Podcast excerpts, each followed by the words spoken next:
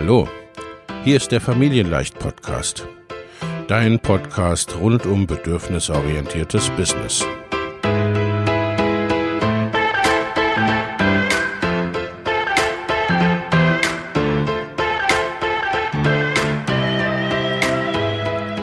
Für Mütter und vielleicht auch Väter, die ihr Leben und ihr Business im Einklang mit sich selbst und ihrer Familie gestalten wollen. Familien leicht eben. Und das auch im Business.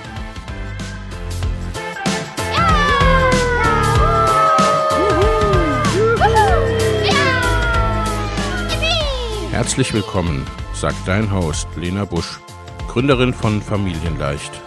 Und immer auch mal wieder mit dabei Michael Busch, ihr Ehemann und Partner in Crime, Love, Family and Business. Viel Spaß mit deinem Familienleicht-Podcast.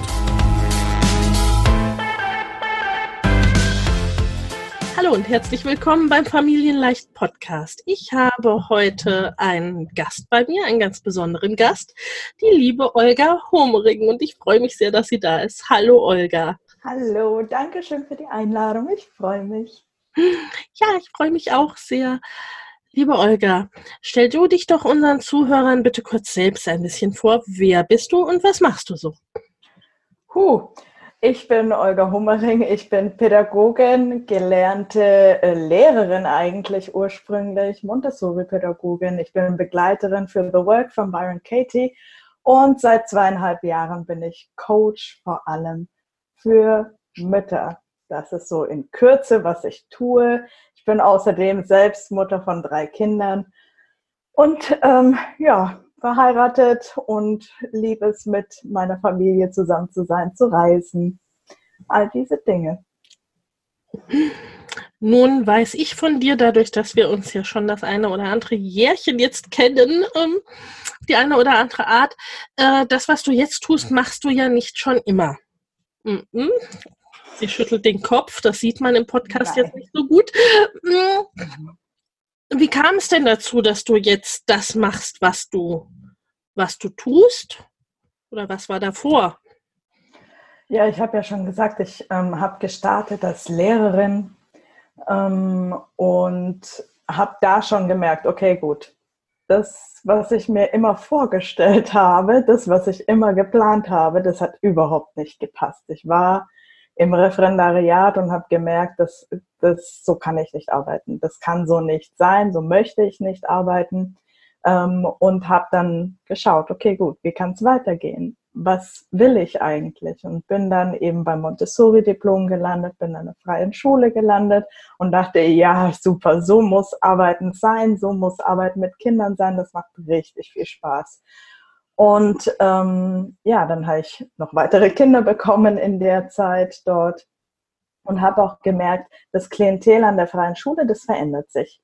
Da verändert sich einiges, da kommen sehr viele Quereinsteiger, die einfach eine ganz andere Begleitung brauchen als das, was wir halt mit unserem Pädagogikstudium ähm, geben konnten. Dann habe ich eine Ausbildung gemacht ähm, als Kinder- und Jugendcoach und dachte, super, jetzt kann ich den Kindern ganz anders helfen. Das stimmt ja auch. Und gleichzeitig habe ich gemerkt, okay, das, was ich hier mache, das brauchen eigentlich die Mamas. Denn das erste Gespräch ist normalerweise mit den Müttern ähm, und die sind völlig aufgelöst und wissen nicht, wie sie ihrem Kind helfen können und sollen.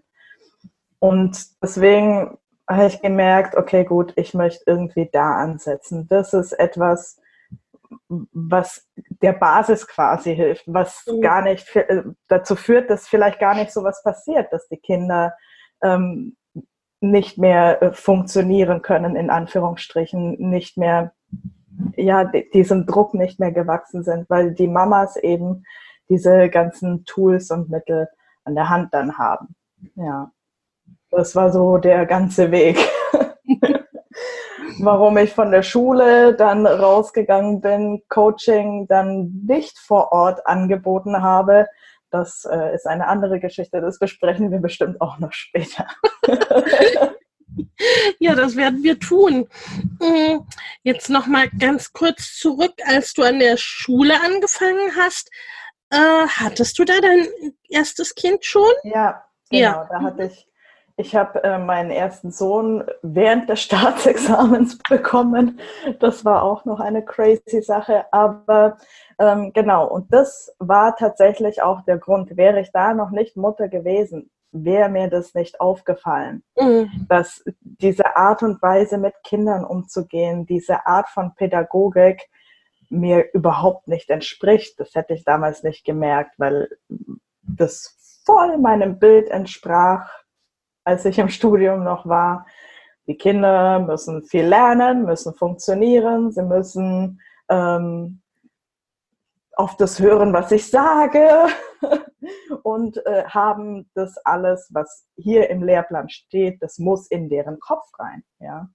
Man muss denen ja was beibringen, ne? Man muss denen ja was beibringen. Man muss ihnen ja was mitgeben fürs Leben. Und witzigerweise im Studium hatten wir natürlich auch freiere Schulkonzepte uns angeschaut in ähm, Schulpädagogik.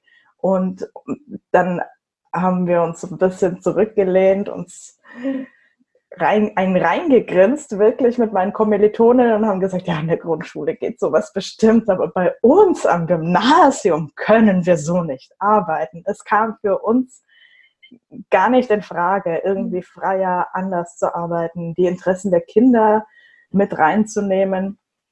Und deswegen, das kam alles erst, als ich selbst Mutter wurde, als ich merkte, hey, da ist ein Menschenwesen vor mir, das möchte ich begleiten, dem möchte ich nicht irgendwelches Wissen reinstopfen und den, dem, ja, ich möchte dieses Kind kennenlernen und nicht ihm sagen, wie die Welt funktioniert. Mhm.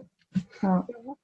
ja. was du beschreibst, ist ja zum einen, äh, das bedeutet, beziehungsweise das bedeutet diese Transformation, nenne ich es jetzt mal, ne, die viele ja gerade Mütter erleben, wenn mhm. sie eben Mütter werden. Ja. Ähm, und dieses, das, das ist vielleicht doch so, wie man leben möchte mit dem Kind oder das Kind begleiten möchte, das nicht so der Vorstellung entspricht, äh, die man ursprünglich davon hatte. Das hatte bei dir dann somit zur Folge, ja. dass sich das direkt auf deinen Berufsalltag oder ne, auf deine wie soll man sagen, fast schon Berufsethik eigentlich ausgewirkt hat, ne? Absolut. Also das, das hätte ich mir vorher auch nie träumen lassen. Ich dachte, das, was ich mir vorgestellt habe, ich habe einen Plan gemacht und mache, arbeite alles nach Plan ab. Deswegen fange ich ganz oft an mit, so war das alles nicht geplant. und trotzdem stehe ich hier und ähm, bin viel, ich bin so erfüllt einfach von dem, was ich mache, ja. Genau, und dahin war es dann ja wiederum ein Weg. Also, ne, was passierte dann? So den Weg von der Schule äh, dann mal weitergehend. Ja, wie kam es denn jetzt dazu letzten Endes, so die letzten Jahre? Ähm, dann, genau, bin ich aus der Schule raus gewesen und habe noch ein Kind gekriegt und ich habe angefangen mit Müttern zu arbeiten vor Ort in einem Stillcafé. Mhm. Ähm, und wir haben uns regelmäßig getroffen und so weiter. Und da habe ich schon gemerkt, die Frauen kommen nicht, weil sie Stillprobleme haben. Ja. Sie kommen auch, weil sie Stillprobleme haben. Aber sie kommen vor allem, weil sie was anderes brauchen, weil sie merken, das, was in ihrem Kopf vorher war, genauso wie es mir ging das, was ich mir gedacht habe, wie Mutterschaft sein würde, war definitiv nicht so, wie ich es am Ende ähm, gelebt habe und wie ich es am Ende dann gespürt habe, dass ich andere Wege gehen möchte. Und sie kamen eben und kamen mit Fragen und kamen mit, mit waren so wissbegierig einfach. Wie kann ich so, so leben, wie es meinem Gefühl quasi entspricht? Wie kann ich da weitergehen? Ähm, und dann habe ich noch ein Kind gekriegt, ein paar Jahre später. und dann war schon ziemlich schnell klar, dass zum Beispiel meine Schule, in der ich gearbeitet habe, nicht mehr äh, bestehen würde, wenn ich zurückkomme von der Elternzeit. dann habe ich eben diese Kinder- und Jugendcoaching-Ausbildung gemacht und habe gleichzeitig gemerkt, das ist genau das, was meine Mamas im Stillkaffee brauchen würden. Super. Und gleichzeitig natürlich ähm, mit mit den Müttern die Anrufe für ihre Kinder. Das hat perfekt gepasst. Und dann dachte ich, okay, gut, ich muss das für Mamas anbieten. Aber ich kann das nicht in Hohenacker, so ein See 6000 Seelendorf, kann ich, wem soll ich das anbieten? Die werden das nicht machen. dann hattest du ja 2015, 16, ich weiß gar nicht, deinen ähm, Bildungskongress. Und dort habe ich ich habe fast alle Interviews, glaube ich, gesehen. Ich habe nachts von dir geträumt. die ganze Zeit deine Stimme im Kopf gehabt. Ähm, und habe gemerkt, okay, gut, arbeiten kann ja auch anders sein, von woanders anders funktionieren und ich kann auch Online-Menschen erreichen, natürlich. Ähm, und so habe ich halt ja, angefangen und habe gestartet, die ersten Schritte zu machen und ähm, jetzt bin ich hier gelandet. Unglaublich, ja. ja. Ja. Ja, dazu vielleicht kurz für unsere Zuhörerinnen, die mir jetzt noch nicht seit 2015 folgen. Ähm, ja, das war halt eben auch einer der Bereiche des Bildungskongresses, ja. ne? die freie Bildung im Grunde nicht nur für Kinder und junge Menschen, sondern eben auch für die Erwachsenen und auch in Bezug eben auf, ja, auf andere Formen der Arbeit und eben gerade auf Online Online-Arbeit und Online-Möglichkeiten. Ja. Äh, ja, weil das, ne, was du schilderst, ist eben oft das Problem. Die Menschen, gerade die Mütter, die Frauen, haben großartige Ideen, äh, haben wirklich auch sozusagen weltverändernde ja. Ideen und sagen dann, ja, schön, äh, nur in meinem so und so viel Seelendorf ja äh, ist da jetzt nicht so der Raum dafür. Also was tun? Ja, ja, genau. Wie dann weiter? ähm, ich glaube, ich habe wirklich alles, was irgendwie damit zu tun hatte, ich aufgesogen und gleichzeitig habe ich angefangen, alle meine Familienmitglieder online zu coachen. weil ich rausfinden wollte, die Methoden, die ich gelernt habe, funktioniert das überhaupt am Bildschirm? Ähm, ich hatte nämlich damals meinen Ausbilder gefragt und der sagte, online auf gar keinen Fall. Das funktioniert nicht, das können Sie vergessen, das wird nicht gehen. Und dann dachte ich, also in meinem Kopf funktioniert das, glaube ich, schon. Ich probiere mal.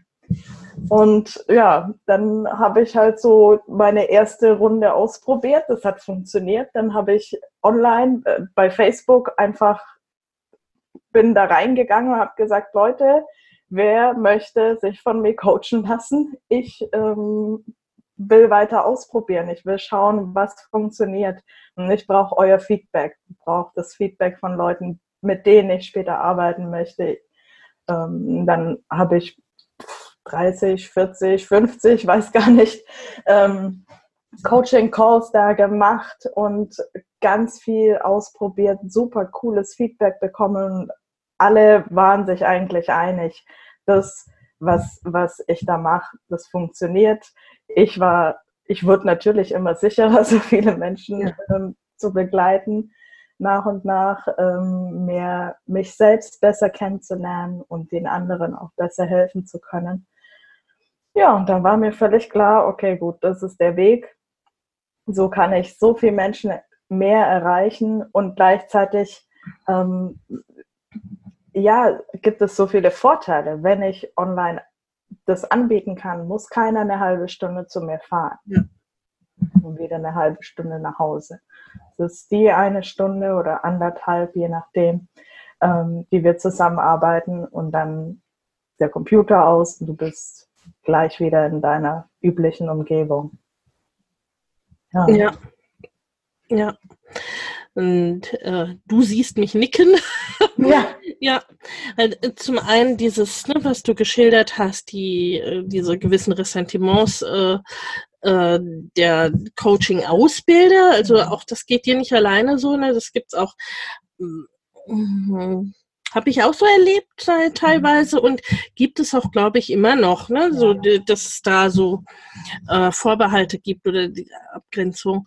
Ähm, und gar nicht unbedingt nur in dem Bereich, also auch die, auch die Menschen selber haben das ja teilweise, ne? Kann das, kann das online denn funktionieren? Oder ich muss doch die Verbindung zu meinem äh, Klienten ja. haben oder auch auf äh, Kunden- oder Klientenseite, ne? So dieses ein gewisses, ja, ich nenne es mal Misstrauen oder Ungläubigkeit, ob das denn gehen kann. Ähm, da würde mich jetzt auch mal interessieren, ne, wie, wie, wie du das empfindest, weil du hast ja dann, ne, du hast es ja dann auch ausgetestet ähm, und die Erfahrung gemacht, dass es funktioniert. Ist es für dich, äh, ne, ist das ein weniger an Verbindung oder also ne, so eigentlich die schlechtere Form von hm. offline oder wie, wie empfindest du das? Also wir haben uns ja schon im Online-Forum kennengelernt vor jetzt fast zwölf Jahren. Ja, insofern, ja gut, ja. Ähm, und, da, und diese ganzen Facebook-Gruppen, die boomen mit Menschen, die sich austauschen und die sind nur schriftlich unterwegs.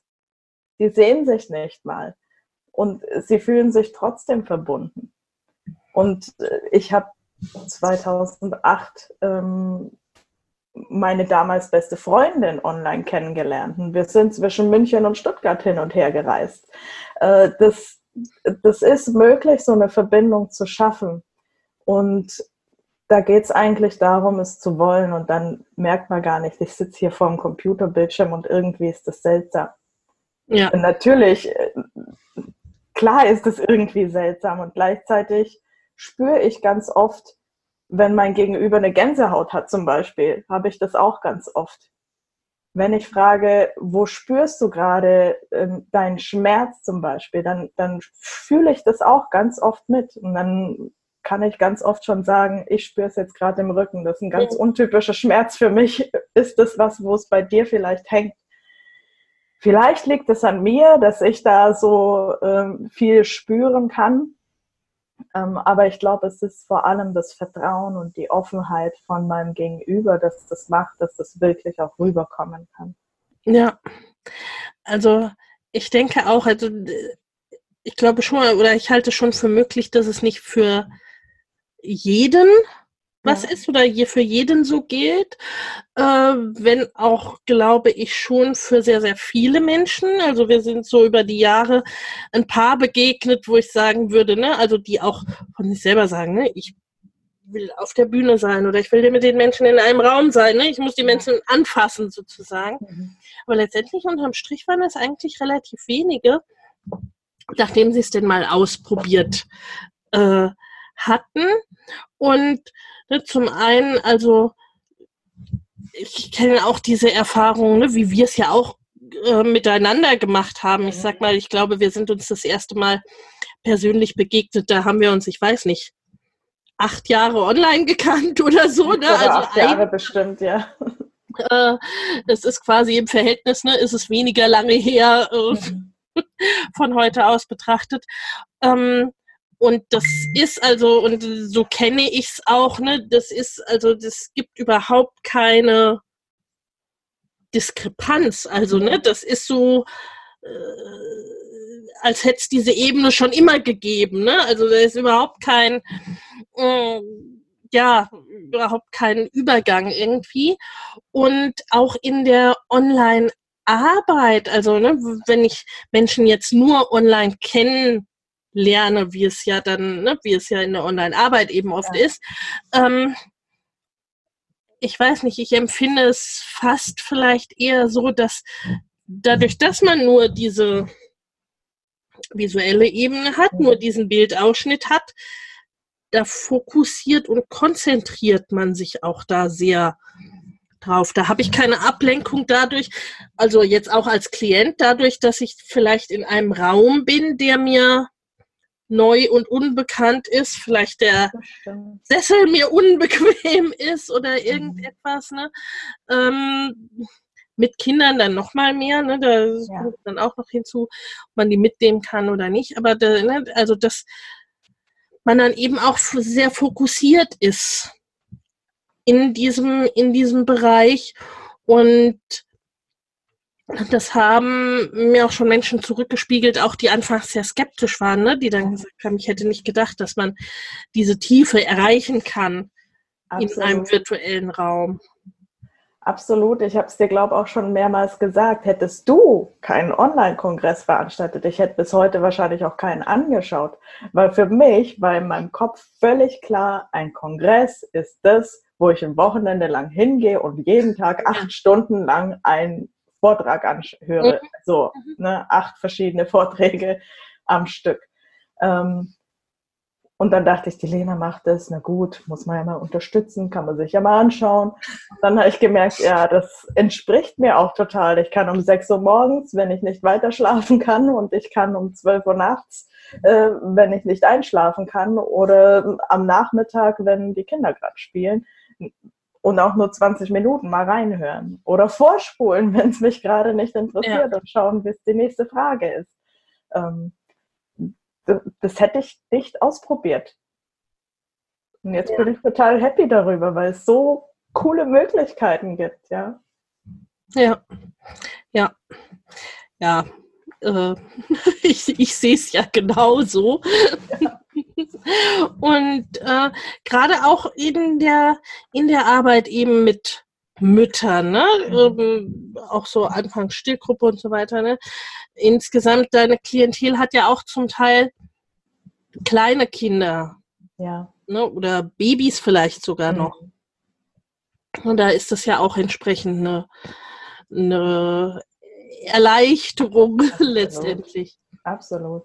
Und ich hatte das schon so oft, dass der Mama gesagt hat, also normalerweise schläft er dann und dann, aber manchmal schläft er auch eine halbe Stunde später und können wir dann einfach eine halbe Stunde später anfangen, weil anderthalb Stunden schläft er auf jeden Fall und dann kriegen wir unseren Coaching-Call hin, ja. Natürlich, ja, dann schaue ich, dass ich mir mehr Zeit blocke und dann ist das auch möglich. Ja. Ähm, und, und dann geht die Mama ja auch ganz anders in ihren Tag weiter, ja. Und das ist doch das Schöne, was das auch bietet, ja. Ja, ja, das stimmt. Das ist ein, auch finde ich, ein ganz wichtiger Punkt für, für beide Seiten. Ne? Also dieses, äh, ich glaube, das kennen die meisten Mütter, dass es so, so auf den Punkt Verabredungen äh, ne? Also, dass es oft mhm. ja irgendwie an zehn Minuten hängt, ob etwas entspannt ist oder eben sehr unentspannt, weil man ja dann gerade in dem Moment, wo man das Haus verlassen will, dann irgendwie etwas nicht klappt ja. oder das Kind gerade dann nochmal auf Toilette muss, weil was auch immer, ne? Ja. Ja. ja. Das ist wahr. Und jetzt für dich, persönlich beziehungsweise also ne, für die Aus, Auswirkungen sozusagen deiner Arbeit oder die Entwicklung deiner Arbeit äh, für euer Leben und für euer Familienleben auch so mal, ne, also zum einen, wie war das für euch? Wie hat sich das da so äh, entwickelt und dargestellt? Ich sehe dich schon lachen. Ja, innerhalb der Partnerschaft war das sehr, sehr spannend. Am Anfang fand man, dachte man dann, gut, hat sie ein neues Hobby, erstellt sie jetzt Webseiten für sich selbst, ist in Ordnung, soll sie ihren Spaß haben. Ähm, dann kam so eine Phase, wo ich echt sehr intensiv daran gearbeitet habe, weil einfach, also diese Vision hat mich so getrieben, das immer und immer wieder, immer weiter zu gehen, ja, und zu sagen, hey, Mamas, sorgt gut für euch, das ist so, so wichtig, äh, dass mein Mann irgendwann gesagt hat, also Olga, manchmal denke ich mir, das ist schon ein bisschen ein Re Realitätsverlust, was du da hast. ähm, und heute sagt er, wenn ich dich da sehe, was du kannst und wie du arbeitest, dann frage ich mich, wo war ich die ganzen letzten Jahre? Was habe ich in mhm. der Zeit gemacht? Ja. Und vor kurzem war auf einem Seminar und ich weiß gar nicht genau, was, was dort gesagt wurde. Ähm, es ging darum, einfach selbstständig, selbstbestimmt zu arbeiten. Er kam nach Hause und hat gesagt, jetzt, wo ich das sehe, jetzt, wo ich das höre, da bin ich sprachlos und kann dir nur sagen, ich, ich stelle stell mich 100% hinter dich, hinter das, was du machst, weil die Vision ist riesig, dein Warum ist riesig und, und du kannst diesen Menschen da draußen helfen. Tu es und ich bin da. Aber klar, das war ein Weg, das waren zwei Jahre ungefähr und ich war innerlich einfach so getrieben, dass es für mich keine Frage gab, ob ja oder nein. Ja, ja. Mhm. Aber das ist ja letztendlich schon etwas, was dann auch gar nicht so einfach ist. Und ich meine, ne, ich weiß von euch, ihr seid ja auch schon sehr, sehr lange zusammen und ja startet. Ne? Und grundsätzlich ist ein, wie soll ich sagen, ein Vertrauensverhältnis und ein, eine Unterstützung. Ne? Und ich mm, supporte meinen Partner in dem, was er tut, da. Ne? Aber ne, nichtsdestotrotz oder vielleicht auch gerade deswegen, das macht es ja schon nicht so einfach, wenn man überzeugt ist von einer Idee und der Partner sagt so, ja, okay, wenn du meinst. Lassen wir sie da mal werkeln. Sie Lassen hat ein Hobby und ist beschäftigt, ist in Ordnung. Ja. ja. sie kriegt sich auch wieder ein. so. Wirklich, ich glaube schon, dass das mit im Kopf war. So, ja.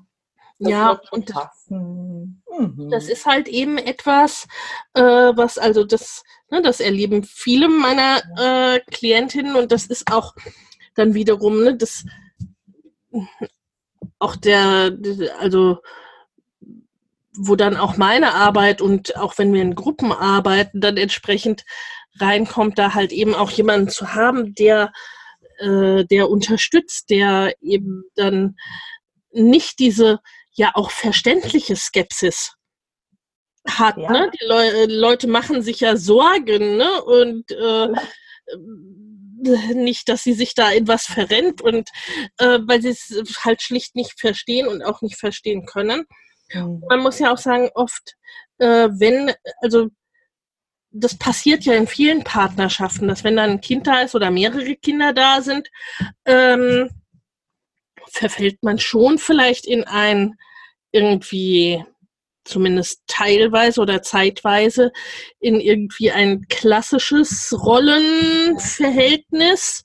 Äh, irgendwie einer verdient das Geld und der andere arbeitet Teilzeit oder äh, ne, kümmert sich um die Kinder und den Haushalt und tüdelt da ein bisschen am PC. Genau. Das ist dann so äh, die, die Sichtweise und halt eben auch, dass äh, ja dann dadurch manche Entwicklungen oder Veränderungen oder Gedanken, die vielleicht der, ähm,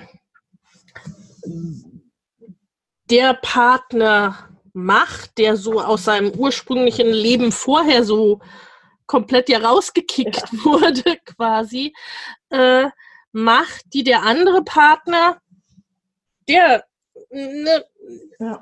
oft ein Großteil des Tages ja schlicht gar nicht da ist mhm. ne, und in seinen, ähm, ja, im Grunde auch seine bisherigen Muster, Tagesabläufe und so weiter ja weiterlebt. Ne? Also da gibt es ja oft eine Diskrepanz. Absolut. Dass dann die Männer irgendwie oder ne, der Partner, den es halt eben betrifft, irgendwie da erst äh, äh, ja mit einer gewissen Verzögerung das überhaupt verstehen kann. Absolut, ja, da ist nicht die Zeit da, nicht das Interesse da, sich irgendwie was anderes anzuschauen. Und ich meine, ich habe die Tage mal meine ganzen Weiterbildungen aufgezählt und festgestellt, mir ist halt einfach langweilig, auch wenn ich nichts tue. Und dann ich brauche das, ich brauche was Neues, ich brauche was Interessantes, ja. wo ich mich dran festbeißen kann und dann habe ich Spaß dabei. Und natürlich, wenn du daheim bist und genau wie du sagtest, rausgeworfen bist aus deinem normalen Alltag, aus den Abläufen, rausgeworfen bist aus dem, was sonst halt war. Und ich meine, ich war in der freien Schule, da war jeder Tag komplett anders. Mhm. Noch anders, komplett anders als, als an der Regelschule. Ja, du, du gehst ein auf die Kinder, wollen, wollen wir heute im Garten arbeiten oder Musik machen oder doch einmal eins oder machen wir einfach alles, eins nach dem anderen, durcheinander, miteinander, wie auch immer. Da, da war so viel Flexibilität und so viel, ja, sich anpassen und schauen, was gerade dran ist und viel beobachten da. Und plötzlich ist das alles weg.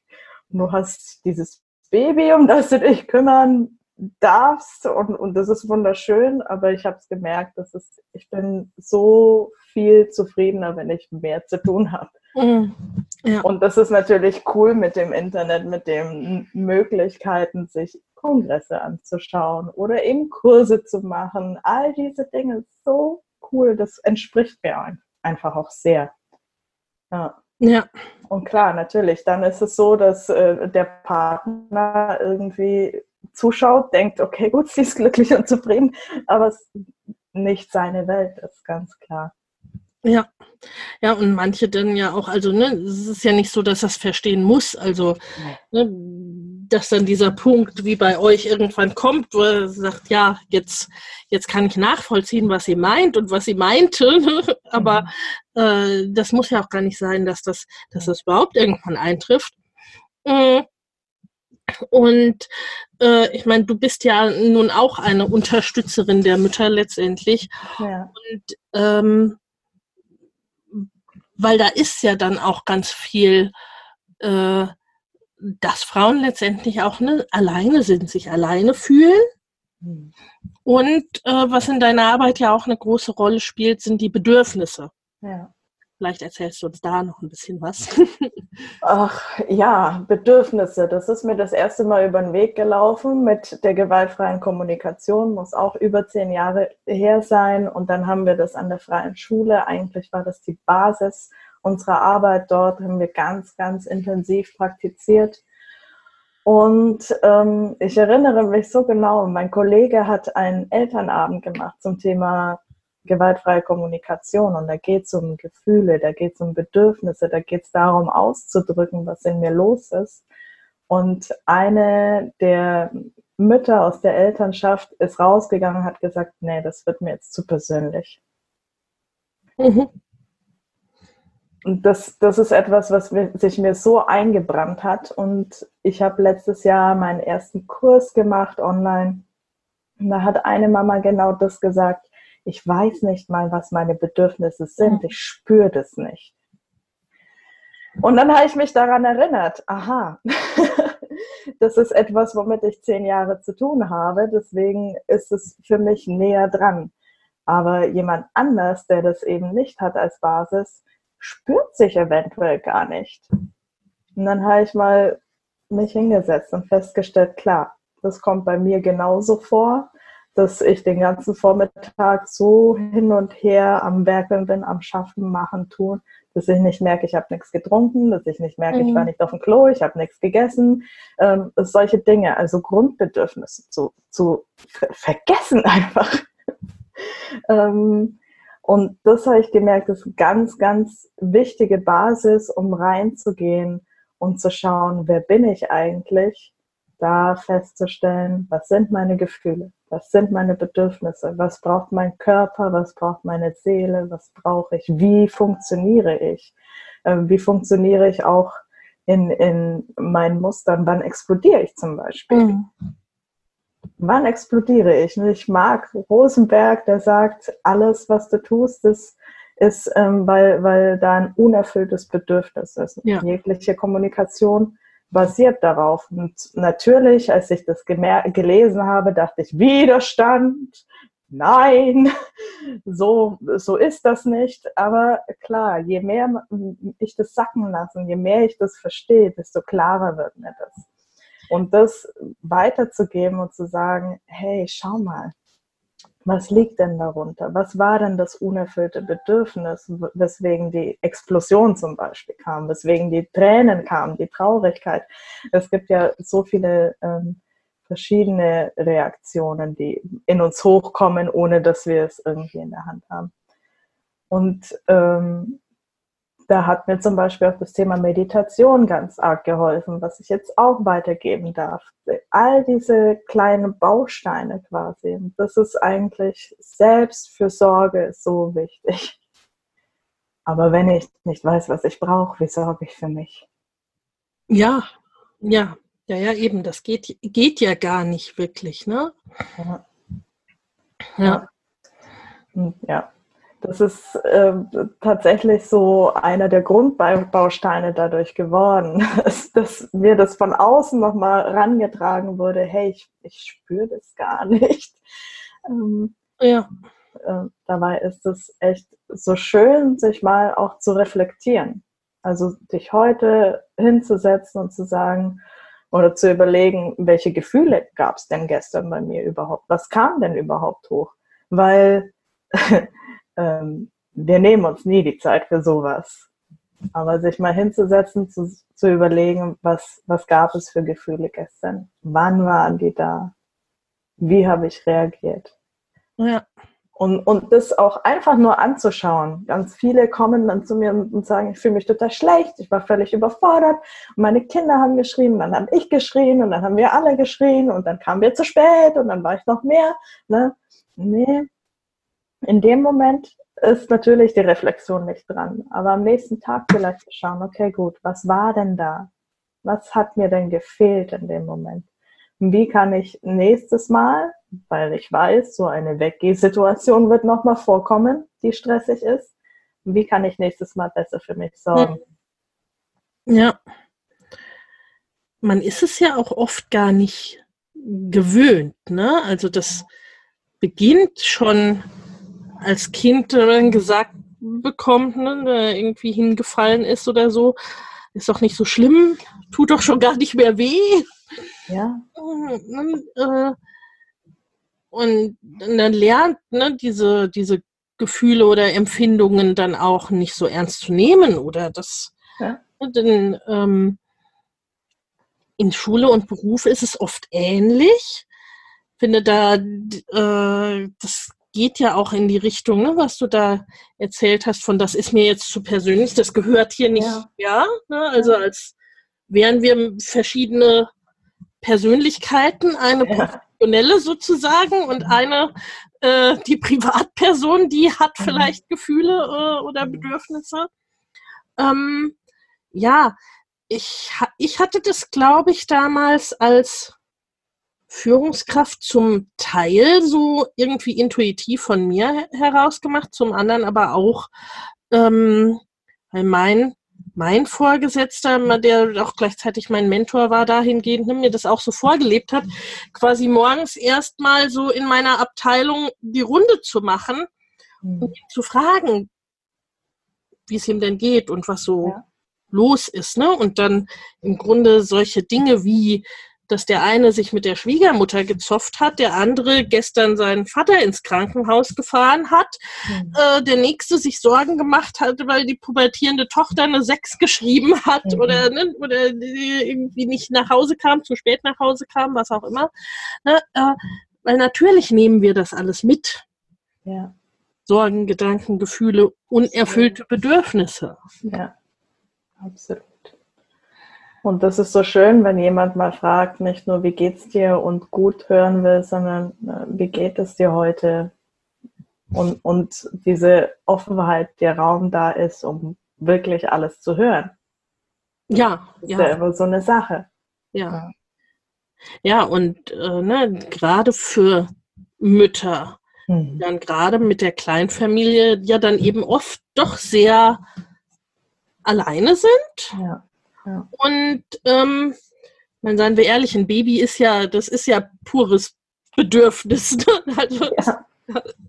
äh, äh, da ist es ja dann klar, ne? Also wenn ich ein Baby habe, ähm, was nur aus Bedürfnis besteht sozusagen, dann zählt mein Bedürfnis als Erwachsene natürlich quasi ähm, noch weniger und spätestens dann ähm, verlernen es ja viele ganz, oder? Wie erlebst ja. ja, ja, auf jeden Fall. Und gerade das Thema bedürfnisorientierte Elternschaft zum mhm. Beispiel. Ich habe auch ganz oft ähm, den Eindruck, dass das auch ein bisschen falsch verstanden wird, dass die Bedürfnisorientierung dem Kind gegenüber ähm, gemeint ne? ist. Ne? Ja. ja. Mhm. Ausschließlich, genau. Meinem Kind gegenüber, da bin ich ganz bedürfnisorientiert. Was ich brauche, das ist ja, das zählt nicht, das ist egoistisch, das ist ja auch total unwichtig.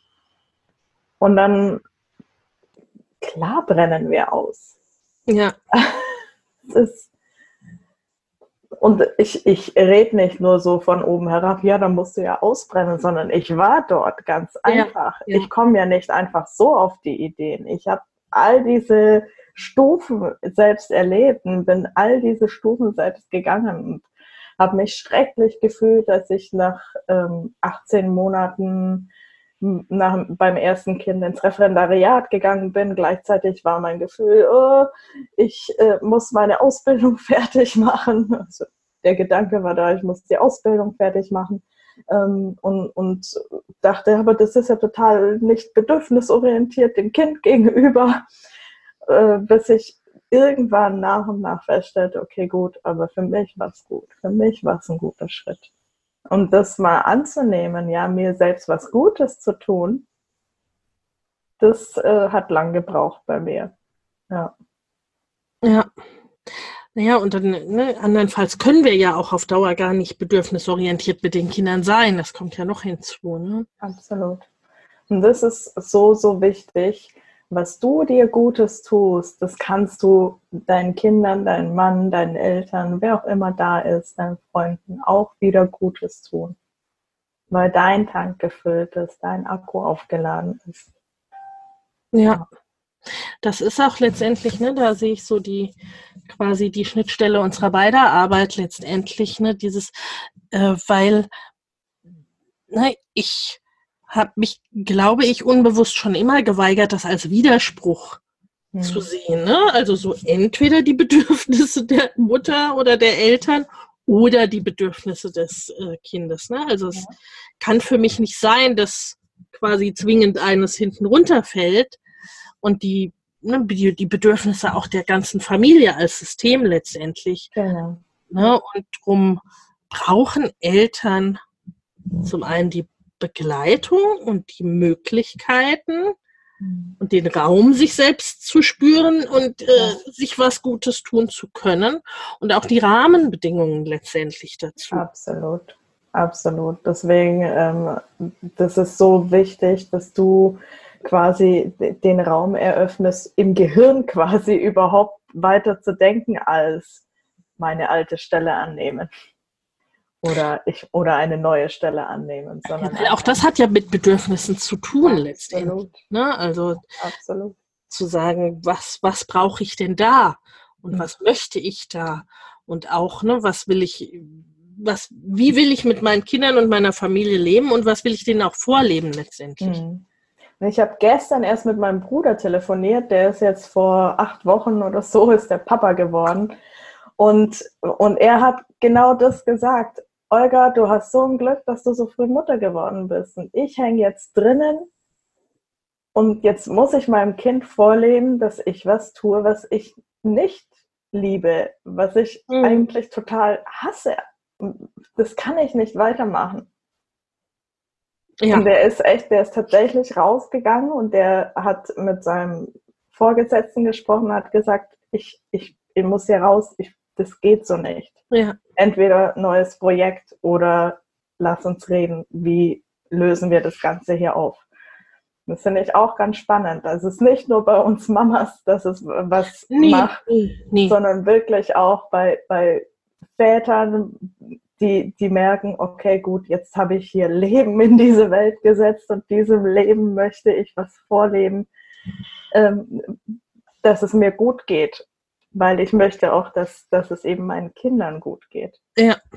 Ja, das ist ja auch noch ein Punkt. Also der, ne, das ist ja bei unseren beiden Partnern jetzt so. Also ne, ich meine, dein Mann hat ja auch dann entsprechende ja. Konsequenzen gezogen ja. mit der Zeit sozusagen. Ne? Ja. Ne? Also, ja.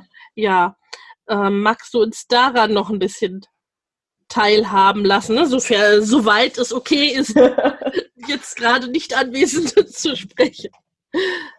Ähm, ja, mein Mann ist jemand, der konnte schon immer wirklich Systeme, Menschen sehr, sehr gut spüren. Und er war so, so unzufrieden in seinem Job. Weil eben er, das nicht funktioniert hat. Und er ist hingegangen zum Chef und hat immer wieder gesagt, hey, schau mal, ich habe die Idee, ich habe jene Idee, den Leuten geht's nicht gut, das kündigen immer mehr, lass uns doch, ne, lass uns was schaffen, was Gemeinschaft schafft, was, was den Leuten hilft, gerne zur Arbeit zu kommen. Und das hat nicht funktioniert. Er ist völlig ausgebrannt darin und hat dann nach und nach festgestellt, okay, gut, das ist eigentlich etwas, was ich einfach gut kann und in, in anderen Betrieben ist ja auch so. Die brauchen diese Menschen, die eben von außen kommen, die Ideen mitbringen und sagen, hey, so könnt ihr gut zusammenarbeiten. Und deswegen hat er jetzt letztes Jahr eine Coaching-Ausbildung gemacht. Und sein Ziel ist es, in vor allem Werkstätten für das Betriebsklima und ähm, ja, all diese Dinge wie Burnout-Prävention und Kommunikation, Gesprächsführung, ähm, eine Vision überhaupt fürs Geschäft zu entwickeln. Ähm, das ist so das, womit er jetzt rausgeht und was so viel besser passt zu ihm ähm, ja. als Mensch, der einfach Teams gerne glücklich machen will. So ist es. Ähm, ja, das wäre natürlich, das hätte er nicht gemacht, hätte ich nicht all die Schritte vorher gemacht, die ich gemacht hatte. Ja, ja, ja also ne, das äh, erleben wir ja auch äh, ganz oft, ne, sowohl in der Beglück Be Beglückung, Begleitung von Müttern als auch von Vätern oder von Paaren, ne, dass es eben, dass es diese Prozesse sind, die an einer Stelle irgendwo angestoßen werden und sei es auch nur mit, ich möchte mehr Zeit für die Kinder haben, ich möchte sie aufwachsen sehen, und, äh, was dann so eine Lawine mit der Zeit ins Rollen bringt und ne, auch wie ja bei euch auch, was dann zum Teil eben ein paar Jahre auch alles in allem dauert und äh, äh, klingt ja jetzt auch alles schön. Ja, genau. ähm, wo waren oder sind denn so die Herausforderungen, ne? auch im, im Alltag mit der Selbstständigkeit, mit der Online-Selbstständigkeit, mit diesen Geschichten. Ne? Man geht aus dem Job, der, der Partner geht auch aus dem Job. Äh, also ganz viel ist natürlich Organisation ähm, und dass jeder von uns quasi sein, Raum bekommt, um zu arbeiten, um für sich weiterzukommen und ähm, gleichzeitig natürlich wir für die Kinder da sein können, nachmittags zum Beispiel. Ähm, ja, für mich ist ganz oft eine Herausforderung, ihn in seinem Tun zum Beispiel und zu lassen und seine Schritte gehen zu lassen, weil ich sie natürlich alle gegangen bin und, und dann bin ich so ganz hibbelig und sage, ich weiß was, ich weiß was, ich habe ne, ich was, was würde gut dir, zu dir passen, mach doch das und das. Und er sagt, nein, ich würde es in meinem Tempo gehen. Klar, natürlich. Ähm, und gleichzeitig ist natürlich auch Unterstützung da, ja, weil ich mag es zum Beispiel überhaupt nicht, die Kinder irgendwie hin und her zu fahren und er liebt Autofahren, ja. Und dann ähm, können wir uns das zum Beispiel gut aufteilen. Und ja, das ist, das hat alles seine Herausforderungen und seine positiven ja. und seine herausfordernden Seiten, definitiv. Das finde ich im Übrigen eine ganz simple und alltagstaugliche Form der Bedürfnisorientierung, einfach schlicht bei alltäglichen Aufgaben zu gucken, wer macht denn was gerne und was so gar nicht gerne. Ja. Ne? Also, ich meine, natürlich, manche Sachen, da reißt sich vielleicht dann keiner drum oder knobelt man oder würfelt sie aus oder was auch immer. Aber ne, das gibt's ja äh, auch gar nicht so selten, ne? So, mhm. der eine macht das total gern und für den anderen so, ach, nee, lass mal.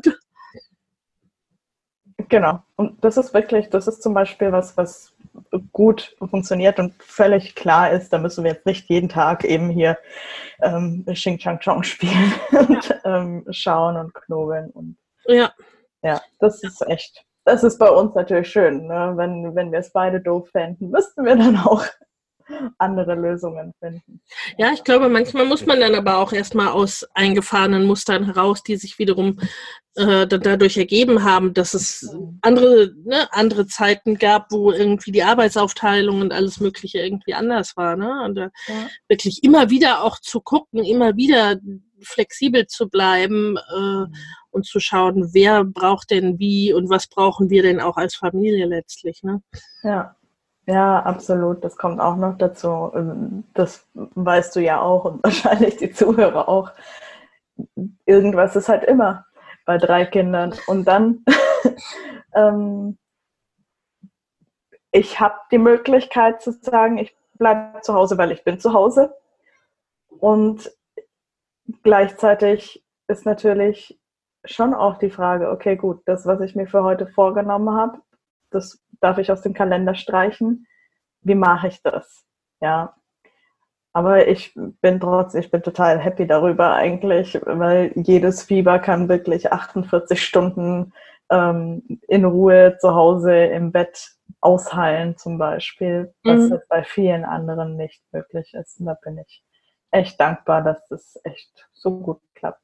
Ja, das ist aber letztendlich auch, dass du dir deine Arbeit so auch strukturiert hast, dass sie dahingehend auch ne, diesen Bedürfnissen folgen kann, dass du eben, ne, dass du jetzt nicht, äh, ne, okay, also ne, heißt jetzt nicht, dass es unbedingt immer super easy ist und mhm. äh, tiefenentspannt, äh, wenn sozusagen dir dein Tagesablauf da über den Haufen geworfen wird, aber ähm, dass es jetzt auch nicht den den großen Stress mit Kliententerminen, Kundenterminen und so weiter verursacht. Denn es heißt da, tut mir leid, ja. krank, vielleicht noch ein Kind krank und äh, mhm. so, äh, okay. Ja. Weil der, der zu Hause ist, ist ja sowieso, ne, ist ja auch für das Außen dann die greifbare Person sozusagen. Das ist wahr, ja. Und mein Mann hat natürlich auch ganz spannende Erlebnisse jetzt gehabt, dadurch, dass er zum Beispiel die Kinder fährt, ja? dass er jeden Tag irgendwann angesprochen wird von irgendjemand anderem. Oh, Sie bringen und holen die Kinder mittags. Was machen Sie denn so? Ähm, meine Nachbarn denken, ich glaube wirklich, dass sie denken, wir sind irgendwie arbeitslose Assis oder so, die nur daheim abhängen und nichts tun. Ähm, äh, ja, klar, es, ist, es wirkt bestimmt auch auf, auf die Außenwelt befremdlich erstmal. Ja. ja, spannend. Mhm. Ja, gerade noch, wenn es dann, ne, wenn es dann Männer machen, zum Teil dann noch mal mehr, ne? Da ist das dann äh, auch eine besonders tolle Leistung, das ja. Kinderbringen. Das äh, erscheint mir auch so, ja, ganz oft. Mhm. Olga, gibt es was, was du unseren Hörern, unseren Hörerinnen so als, als Tipp oder als etwas, was dir besonders wichtig ist, so mitgeben kannst? Puh, also eine Sache, die mir ganz wichtig geworden ist, gerade die letzten Wochen, ist, ähm, sei du selbst auch wenn du rausgehst und über deinen Schatten springst und Dinge machst, die vielleicht sich erstmal seltsam anfühlen, ähm, rauszugehen damit, bleib du selbst und zeig dich authentisch, denn das ist das, was so wichtig ist und was diese Welt von dir braucht, dich selbst. Und natürlich achte gut auf dich, ja. Ganz schön. Ja. Wer jetzt sagt, von der Olga möchte ich mehr wissen, mehr haben. Wo findet man dich denn? Ihr findet mich im Internet unter olgahomering.de. Ganz einfach mein Vor- und Nachname.de. Ihr findet mich bei Instagram und Facebook immer unter meinem Namen. Ich habe auch äh, bei Facebook eine Gruppe, die heißt Endlich Ich für deine entspanntere Mutterschaft. Ja. Ja, wundervoll. Das verlinken wir auch, soweit es platzmäßig passt, in den ja. Notes. Gerne. Damit die Mamas den Weg zu dir finden können. Liebe Olga, es war mir ein Fest. Ich danke dir von ganzem Herzen. Danke dir, voll schön. Danke. Ja, und damit verabschieden wir uns für heute von unseren Zuhörern und Zuhörerinnen. Danke, ciao.